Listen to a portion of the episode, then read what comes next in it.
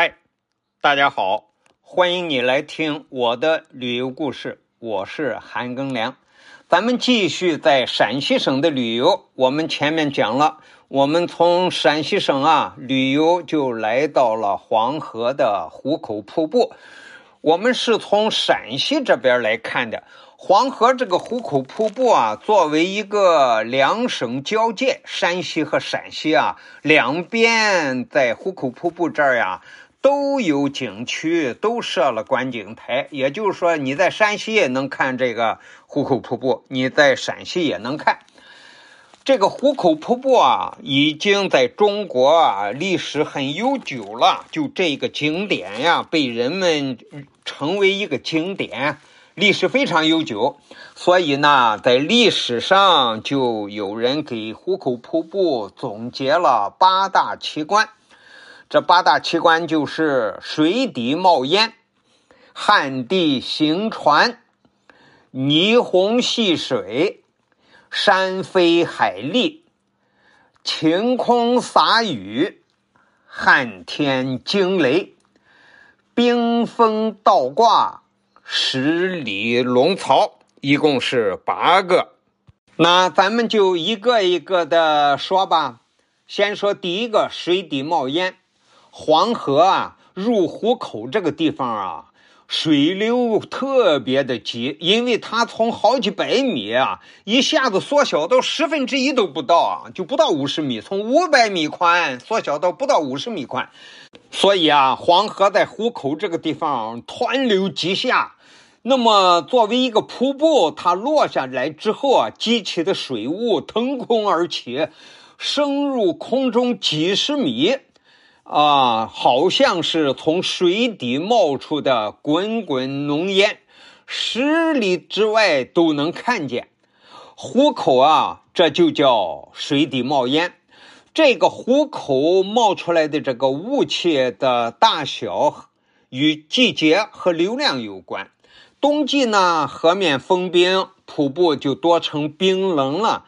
地表的水也减少了，壶口瀑布的流量呢也减得很小，所以水流落下来啊，激浪也不大，飞出槽面的那个水雾也非常少。但是夏季流量最大的时候啊，那个水就溢出那个深槽了，这会儿啊，这个落差比较小了，瀑布几乎快消失了呀。哎，那个水底冒烟，这个雾气啊也不高。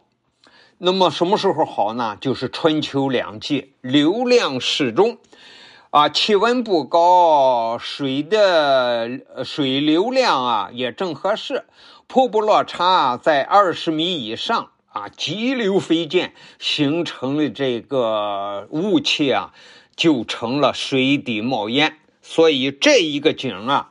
是春秋天来看刚刚好，而我们来到壶口瀑布的时候呢，也刚刚是春天吧。我们是五月底嘛，哎，那个雾还很大，就是一进景区就看见没看见瀑布呢，先看见水雾了。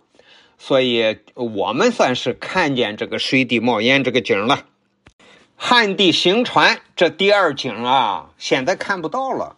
以前啊，黄河那个水运繁忙的时候啊，因为那个不管上下游的船到了壶口这儿，它那个船不能从瀑布上掉下去啊，好几十米呢，所以就必须靠岸，把船上的货物卸下来，在岸上，货物呢用人力或者畜力呢把它运到壶口瀑布下游。那么这个空船怎么办呢？船也得运下去，要不然这个船它怎么办？那货物还得运啊。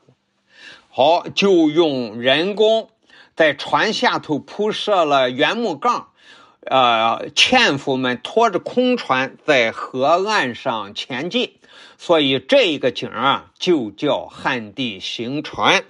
但是现在啊，因为咱们中国啊，飞机啊、公路呀、铁路啦。这些运输的方式啊，呃呃，很方便了。那么它这个旱地行船有点麻烦，所以呢，就这个黄河上越过壶口瀑布的这个货运啊就没有了，所以啊，这个汉地行船看不见了。先讲这两个，感谢你的收听，咱们下集再见。